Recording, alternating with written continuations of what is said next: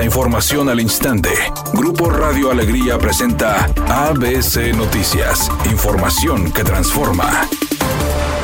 ¿Qué tal? Muy buenas tardes, esta es la información. Las corporaciones policíacas en el estado de Nuevo León deberían ser reforzadas por mandos y elementos policíacos locales ante la creciente ola de inseguridad en la zona metropolitana de Monterrey y su periferia, derivada de la pugna entre células delincuenciales, señaló Max Morales, consultor experto en seguridad. En entrevista para ABC Noticias, el también especialista en liberación de rehenes en situación de secuestro, señaló que Nuevo León tiene mucha presencia de delitos relacionados con el crimen organizado, por lo que lo primero que se tiene que hacer es un cambio no improvisado de policías de carrera y no de ex militares.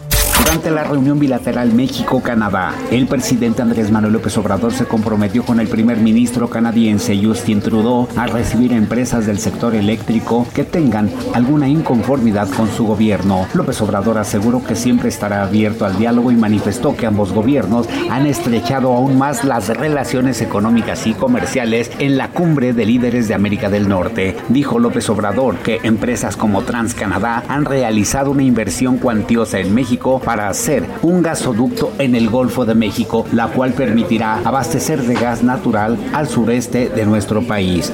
ABC Deportes informa, el Piojo Herrera sigue sin equipo en el fútbol mexicano, pero muchos piensan que su camino está dirigido otra vez para la selección nacional. Incluso algunos jugadores como Alan Pulido han determinado que es el indicado para dirigir a la selección mexicana en el próximo mundial. Vamos a ver en estos días venideros qué se va a decidir sobre quién toma el control, la rienda de la escuadra mexicana.